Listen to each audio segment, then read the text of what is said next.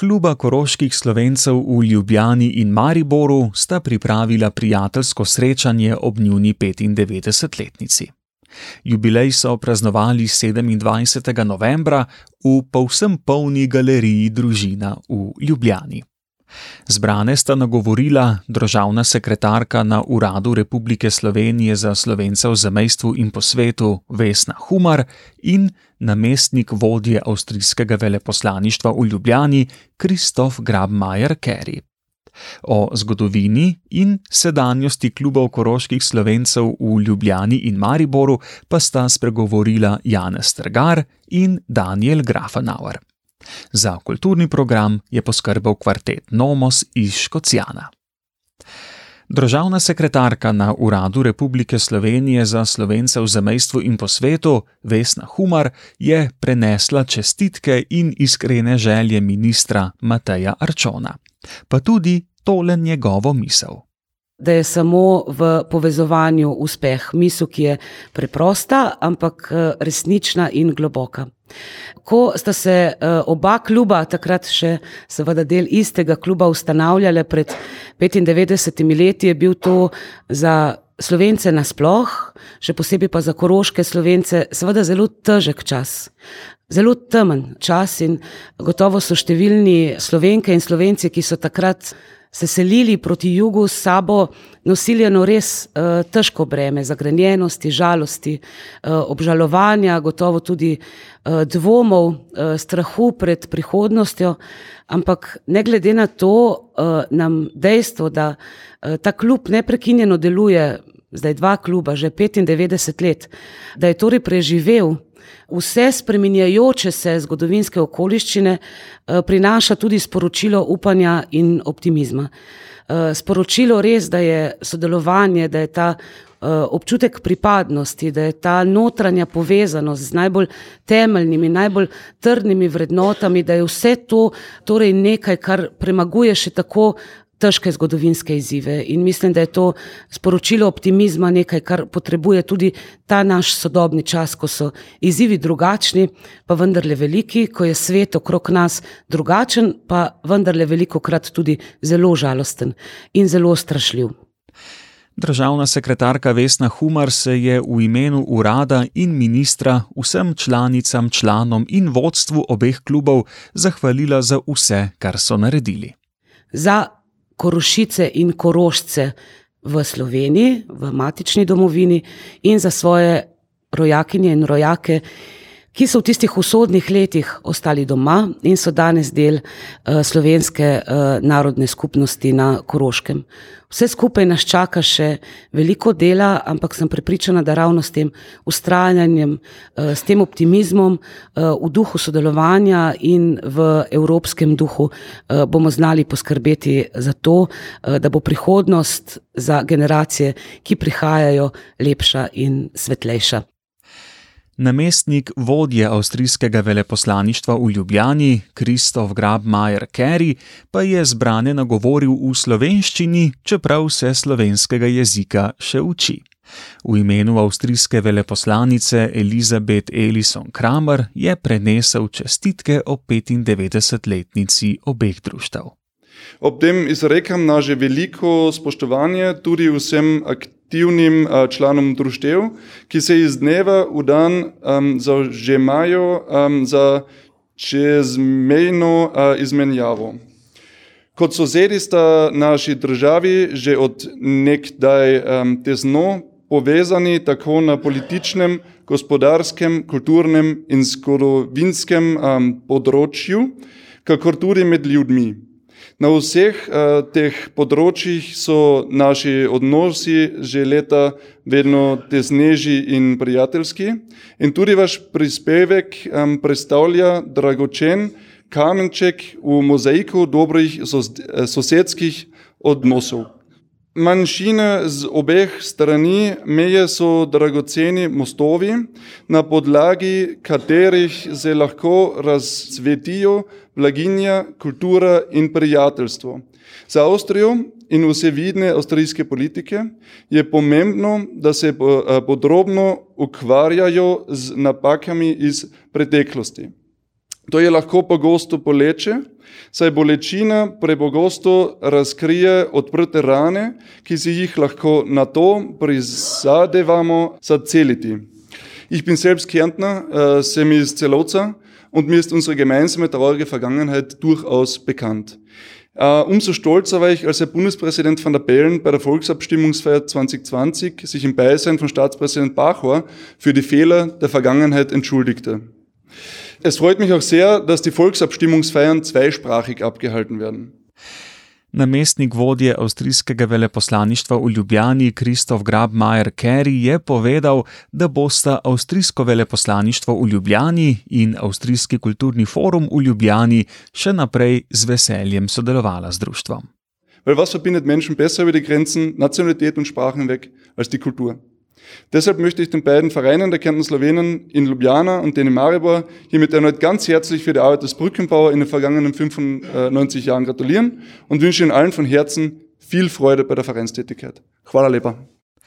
Že kar dolgo zgodovino koroških slovencev na južni strani Karavank je strnjeno predstavil Daniel Grafenauer, predsednik Mariborskega kluba in tajnik Ljubljanskega kluba.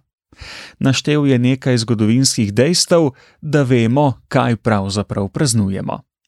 Kot pravi Grafenauer, praznujemo 95 let nekega delovanja, ki ima dolgo sled. In nekaj te sledi bomo zdaj slišali tudi v tem prispevku.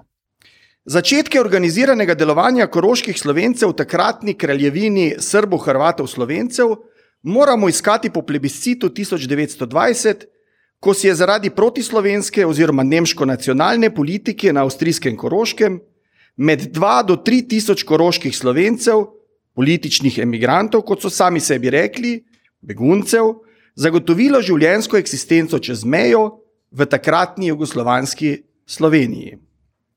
Med njimi je bilo zlasti veliko izobražencev, duhovniki, učitelji, zdravniki, pravniki, profesori, uradniki, torej skoraj vsa intelektualna elita.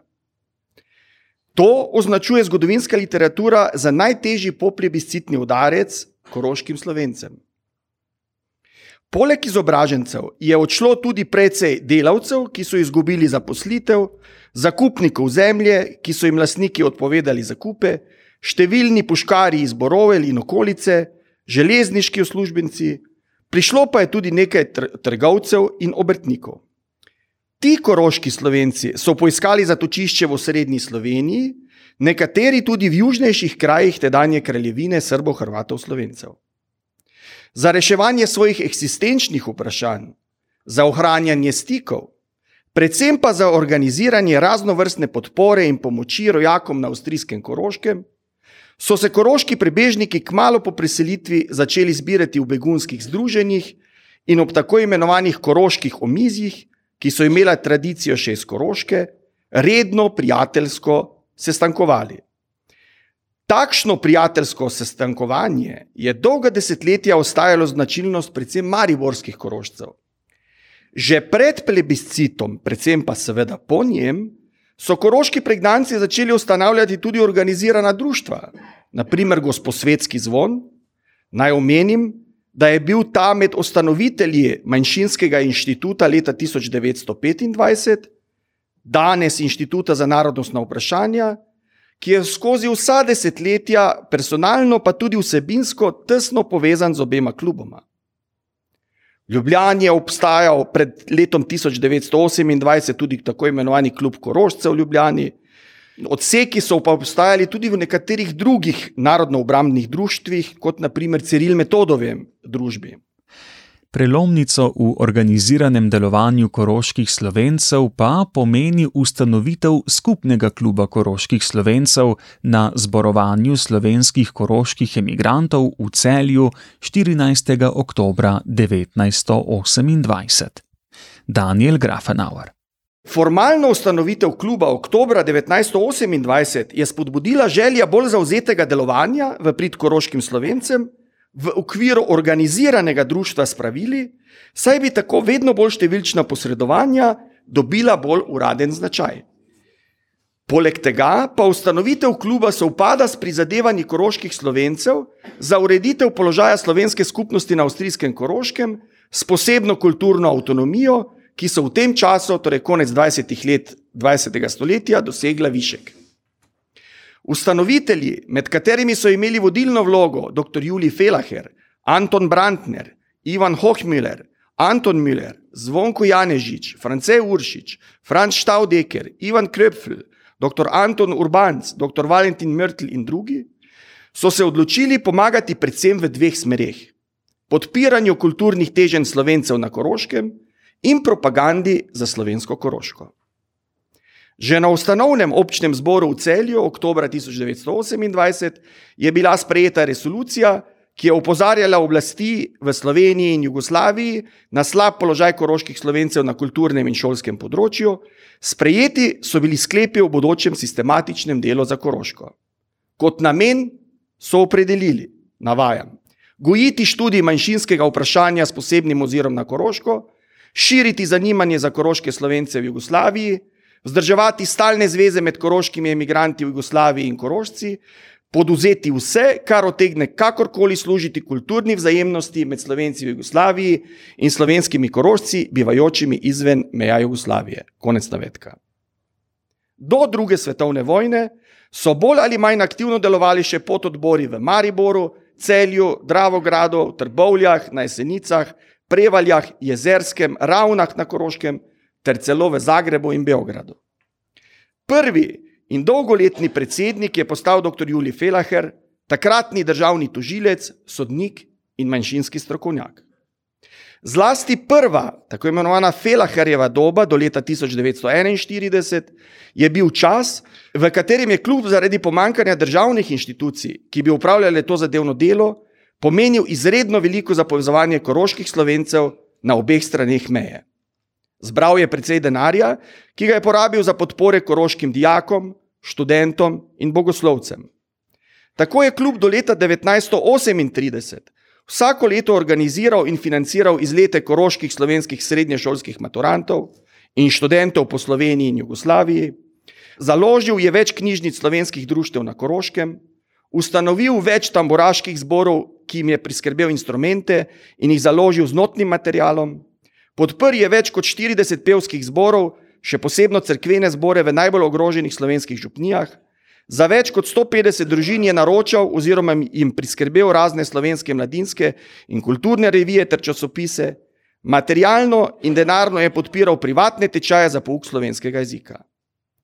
Številnim šolarjem iz Koroške je kljub omogočil 3 do 4 tedensko bivanje v mladinskih kolonijah na Jadranu in Pohorju, Svojo podporo je pomagal izdajati ilustrirane priloge Koroškega slovenca in tako dalje. Daniel Grafenauer izpostavlja tako imenovano turnejo koroških pevskih zborov, bilo jih je sedem pred drugo svetovno vojno, in kako so jih v Ljubljani in Mariboru sprejeli z veliko manifestacijo, naklonjenostjo in velikimi emocijami, ki so v tem času bile ob vsaki prireditvi. Po Anšlusu leta 1938 je klub podpiral še posebej dr. Felaher, ki so ga korošci klicali kar Atek zaradi njegovih posredovanj. Podpiral je koroške slovence, ki so pribežali v Jugoslavijo, da se otegnejo služenju v Hitlerjevih nacističnih vojaških formacijah. Vse naštete akcije je klub financiral sam, z letnimi prispevki svojih članov in predvsem z darili, ki so jih prispevali prijatelji Koroške. Ob izbruhu druge svetovne vojne je bilo delovanje kluba prekinjeno. Mnogo članov kluba je bilo v prvih mesecih okupacije izseljenih na Hrvaško in v Srbijo, mnogi so bili internirani v nemška taborišča, najdemo pa člane kluba tudi med prvimi padlimi talci in partizani. Člani kluba Koroških slovencev so razumeli osodnost situacije in so po svojih močeh delovali za osvoboditev Slovenije. Takoj po osvoboditvi se je delo kluba nadaljevalo, a sedaj v spremenjenih razmerah manjšinsko delo, ki ga je kljub v veliki meri opravljal pred vojno, je sedaj prevzela država, s čimer se je delo krok kluba zmanjšal. Nekaj članov kluba je bilo delovno in strokovno povezanih s prizadevanji na mirovnih konferencah po drugi svetovni vojni, da se slovenska koroška združi z matično domovino. Še vedno pa so korošci v klubu redno spremljali stanje na Koroškem, opozarjali na nepravilnosti in krivice, skrbeli za redne stike preko meja, organizirali in obiskovali kulturne prireditve na obeh straneh meje, materialno in finančno pomagali slovenskim prosvetnim društvom na Koroškem in tako dalje. Glede na politične razmere je predsedstvo kluba po drugi svetovni vojni prevzel Lauro Kuhar, Prežihov Voranc. Grafenauer izpostavlja, da so se pogledi vodilnih klubovih članov po političnem in ideološkem razkolu koroških slovencev leta 1949 razlikovali od pogledov tedanje uradne politike. Saj so bili mnenja, da je treba ohraniti zveze z vsemi skupinami slovencev na Koroškem. Od vseh delujočih pododborov sta tako do danes ostala samo kluba Koroških slovencev Ljubljani in Mariboru. Mariborski se je leta 1976 na podlagi novih družbenih pravil v tedajni Jugoslaviji osamosvojil in uspešno nadaljuje samostojno pot. Vse skozi pa se v svojem delovanju kluba dopolnjujeta in tesno sodelujeta. Osnovni namen obeh klubov slejko prej ostaja spodbujanje zanimanja za zgodovino in sodobni položaj koroških slovencev in posredovanje pri kulturnih izmenjavah med zamestvom in matično Slovenijo. O uspehih tega sodelovanja ali pa v tem plodnem sodelovanju pričajo številne nagrade, ki sta jih kluba in posamezniki v klubu dobili. Naj omenim samo Tišljerjevo nagrado, ki sta jo oba kluba koroških slovencev v Ljubljani in Mariboru prejela leta 2007 In najnovejše priznanje, ki ga je leta 2019 dobil predsednik Ljubljanskega kluba Janez Trgar, komu je predsednik Republike Slovenije podelil medaljo za zasluge z utemeljitvijo, navajam, za izjemen prispevek k ustvarjanju skupnega slovenskega kulturnega prostora na avstrijskem Koroškem. Kako je danes? Kluba danes sodelujeta pri soorganizaciji in izvedbi koroških kulturnih dnevov v Ljubljani in Mariboru, predvsem skupaj z Društvom slovensko-avstrijskega prijateljstva v Ljubljani in javnim skladom za kulturne dejavnosti v Mariboru, ki vključujejo gostovanja ljudkovnih in gledaliških predstav, literarne večere, razstave likovnih umetnikov, predstavitve glasbenih dosežkov, organizacije predavanj vidnih predstavnikov kulturnega in političnega življenja koroških slovencev, sodelujeta pri strokovnih posvetih, predavanjih in publikacijah o koroških slovencih. Ohranjata spomin na posamezne koroške slovence z objavo člankov, knjig, radijskih in televizijskih oddaj, sta pobudnika za podelitev priznanj zaslužnim posameznikom in še bi lahko naštevali pravi Daniel Grafenauer. Moramo meniti izdajanje ekoroškega vestnika Janeza Strgarja, vsakoletne avtobusne obiske Koroške ter dejstvo, da oba kluba po svojih zmožnostih podpirata posamezne projekte slovenskih prosvetnih društev na Koroškem ter s tem zagotavljata ustrezna sredstva tudi za prijetno bivanje ob nastopih koroških kulturnikov v Mariboru in Ljubljani. Oba kluba ob priložnostih opozarjata nosilce politične oblasti v Republiki Sloveniji na potrebo zauzemanja za učinkovito pravno varstvo slovencev v Avstriji, skladno s sodobnimi mednarodnimi normami in državno pogodbo o obnovi neodvisne in demokratične Avstrije. Skupaj z Mariborskim klubom si prizadevata za nastanek mirovne regije Alpe-Jadran. Ob koncu pa Daniel Grafenauer samo še strne vodilo obeh klubov koroških slovencev v Ljubljani in Mariboru. Pravi, da vodilo morda najlažje ponazorimo s to trditvijo. Da so koroški slovenci vsekakor pomemben del slovenskega narodnega telesa. Naloga države in civilnih društev, ki delujejo na polju čezmejnega in kulturnega povezovanja, pa je, da se po svojih najboljših močeh trudijo, da to tudi udejanjajo. Tej misli so sedeli vsi predsedniki in upravni odbori obeh klubov, tudi trenutna, ki vsekakor nosita korotan v srcu. Kakšna pa je klubska sedanjost in kakšni so načrti za naprej? Janez Tragar, predsednik kluba koroških slovencev v Ljubljani, je takole povedal na prireditvi v galeriji Družina. Čeprav ni nam nič več potrebno skrbeti za socialno varnost naših članov, ki so bili na začetku po plebiscitni pregnanci, ostaja iz prvotnega statuta in programa ena aktualna stalnica: povezovanje s sorodniki ali rojaki za mejo in skrb za uresničevanje manjšinskih pravic koroških slovencev, posebej še na šolskem in kulturnem področju. Povzetek klubske zgodovine vas je spomnil, da so položaj koroških slovencev v zadnjem stoletju urejali zelo različno. V časih nacistične strahovlade se je tudi klubskim članom dozdevalo, da je položaj koroških slovencev mogoče rešiti, urediti le s spremembo meje, torej s priključitvijo Južne Koroške k matični državi slovenskega naroda. Po sklenitvi državne pogodbe o obnovi neodvisne in demokratične republike Avstrije leta 1955, državna pogodba, popularno rečemo avstrijska državna pogodba, torej po tej sklenitvi pa se je težišče prizadevanj preneslo na dosledno in velikodušno uresničevanje mednarodno in meddržavno zagotovljenih manjšinskih pravic. Dober položaj koroških in štajerskih slovencev je ključ za celoto dobrih bilateralnih odnosov. In ti so v zadnjih letih več kot dobri. Zato je logično naše pričakovanje, da bodo v dialogu z manjšinskimi predstavniki koroške in avstrijske oblasti odpravile obstoječe, dobro znane težave in nedoslednosti pri uresničevanju teh pravic.